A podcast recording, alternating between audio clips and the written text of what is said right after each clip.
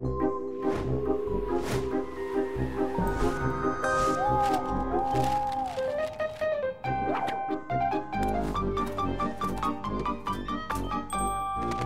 Wegscheider. Da scheiden sich nicht nur die Wege, sondern auch die Geister. In dieser Woche zieht die Regierung endlich wieder die Corona-Zügeln fester und verschärft nach wochenlangem Schleifenlassen die Corona-Maßnahmen wieder. Türkis-Grün setzt dabei vor allem auf die bewährten Chaos-Verlautbarungen des Gesundheitsministers, die schon in den vergangenen Monaten so erfolgreich für Verwirrung gesorgt haben.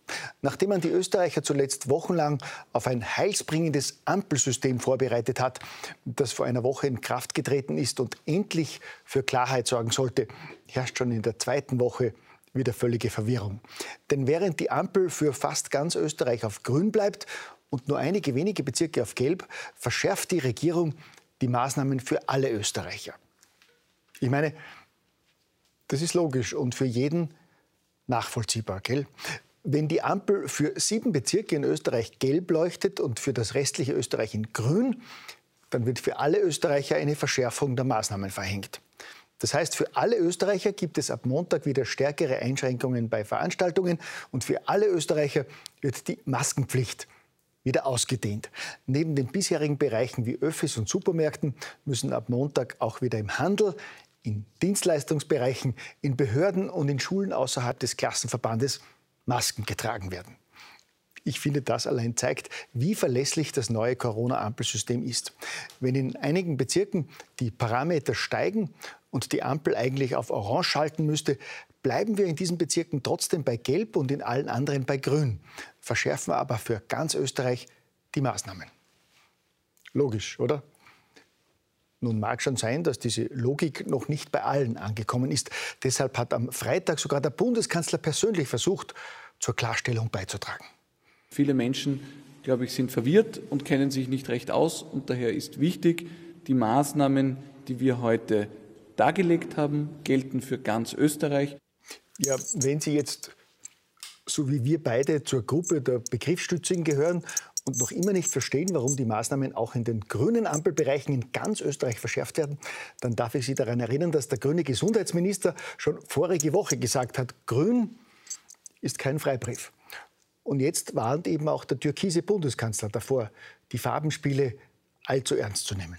Bitte lassen Sie sich auch nicht verwirren durch die Farben. Grün bedeutet nicht, dass es alles super ist und kein, kein Ansteckungsrisiko besteht. Ja, eben. Und deshalb setzt die Regierung jetzt eben auch in den fast 100 Bezirken, wo die Ampel auf Grün steht, auf Verschärfungen und wirklich sinnvolle Maßnahmen wie Maskenpflicht. Da spielt es keine Rolle, dass selbst der oberste Abteilungsleiter für öffentliche Gesundheit bei der AGIS, Professor Franz Allerberger, kürzlich im Fernsehen erklärt hat, dass die Maskenpflicht in Öffis, Geschäften etc. sinnlos ist. Da spielt es keine Rolle, dass mittlerweile in mehreren Untersuchungen nachgewiesen wurde, dass die CO2-Werte unter den Masken durchaus gesundheitsschädlich sind. Und es spielt auch keine Rolle, ob die Bürger diese Maßnahmen verstehen und nachvollziehen können. Es gilt vielmehr dafür zu sorgen, dass die Leute die Angst nicht verlieren. Und da sind Maskenpflicht und andere Eingriffe in die persönliche Freiheit bestens geeignet, weiter Angst zu schüren. Und nachdem selbst die Regierung offen zugibt, dass wir mittlerweile längst keine Probleme in den Krankenhäusern mehr haben und es glücklicherweise auch keine Probleme mit Intensivpatienten oder gar Toten gibt, manipulieren wir halt weiterhin die offizielle Sprachregelung und reden nach wie vor von steigenden Neuinfektionen statt von positiv getesteten.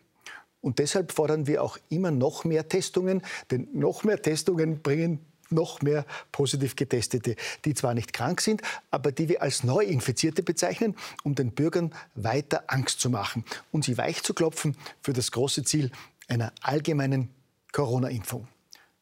Gut, diese Unterstellung kommt selbstverständlich nicht von mir, sondern von meinem Freund Till, dem Hofnahen. Ich dürfte so etwas ja nie unterstellen, ohne aus dem Verkehr gezogen zu werden. Für mich als Corona-Leugner, Verschwörungstheoretiker und verantwortungslosen Verharmloser wird es langsam ohnehin schon eng. Aber zurück zu Till und seiner Vermutung, dass das ganze Theater nur der Aufbereitung einer flächendeckenden Impfung gilt, die die Kassen der Pharmaindustrie demnächst wieder prall füllen soll. Bis vor wenigen Tagen haben Politik und Mainstream-Medien uns ja täglich die Segnungen einer solchen Impfung verkündet und wollten Bedenken gegen die viel zu kurzen Fristen für die Impfstoffentwicklung und die notwendigen Tests zerstreuen. Gleichzeitig hat man versucht, wissenschaftlich fundierte Berichte über schwere Nebenwirkungen zu verharmlosen oder ganz totzuschweigen. Bis jetzt sogar jener Impfstoffentwickler, bei dem schon hunderte Millionen Impfdosen bestellt wurden, selber einen Fall schwerster Nebenwirkungen einräumen musste. Selbstverständlich spricht man von einem Einzelfall. Und die medialen Vasallen versuchen teils zu beschwichtigen oder berichten, so wie die ORF-Hauptnachrichtensendung Zeit im Bild, gar nicht über das lästige Thema. Das passt gut zu der seit Monaten verhängten Nachrichtensperre über die schweren Kollateralschäden von Lockdown und Co. Von Arbeitslosigkeit und drohenden Pleiten bis hin zu schweren gesundheitlichen Schäden und einer steigenden Selbstmordrate. Eine Verschärfung der Situation hat es in dieser Woche natürlich auch für die Mehrheit der politisch korrekten linken Journalisten gegeben. Gerade noch waren sie sich in ihrer bedingungslosen Unterstützung der Regierung und ihrer Corona-Politik einig, die sich so hervorragend dafür eignet, kritische Bürger aller Schattierungen ins rechte Eck zu stellen oder zumindest als Verschwörungstheoretiker und Spinner zu diffamieren. Doch jetzt trübt das Feuer in einem griechischen Flüchtlingslager diese Harmonie, weil plötzlich die tiefe Kluft der beiden Regierungsparteien in dieser Frage zutage tritt. Während die kleine Regierungspartei im Schulterschluss mit der politisch korrekten Gutmensch-Community in NGOs und Medien postwendend wieder auf die erfolgreiche Willkommensagenda von 2015 umschwenken möchte, sieht die große Regierungspartei keinen Anlass, von ihrer klaren Linie in der Flüchtlingspolitik abzuweichen, was wiederum die zuvor genannte Community zu wahren Empörungsstürmen veranlasst. Derlei gespielte Empörung ist ja auch viel einfacher, als so wie etwa die Servus Nachrichten am Donnerstag einmal die sachlich richtigen Fragen zu stellen. Etwa zu hinterfragen, warum die Zustände in den griechischen Flüchtlingslagern derart katastrophal und menschenunwürdig sind, obwohl die EU Griechenland in den vergangenen Jahren fast drei Milliarden Euro Hilfsmittel für die Versorgung von Flüchtlingen zur Verfügung gestellt hat. Da ist es schon leichter, von sicheren Bobo-Zimmern aus von Zynismus zu schwafeln und den edlen Menschen zu geben. Gell?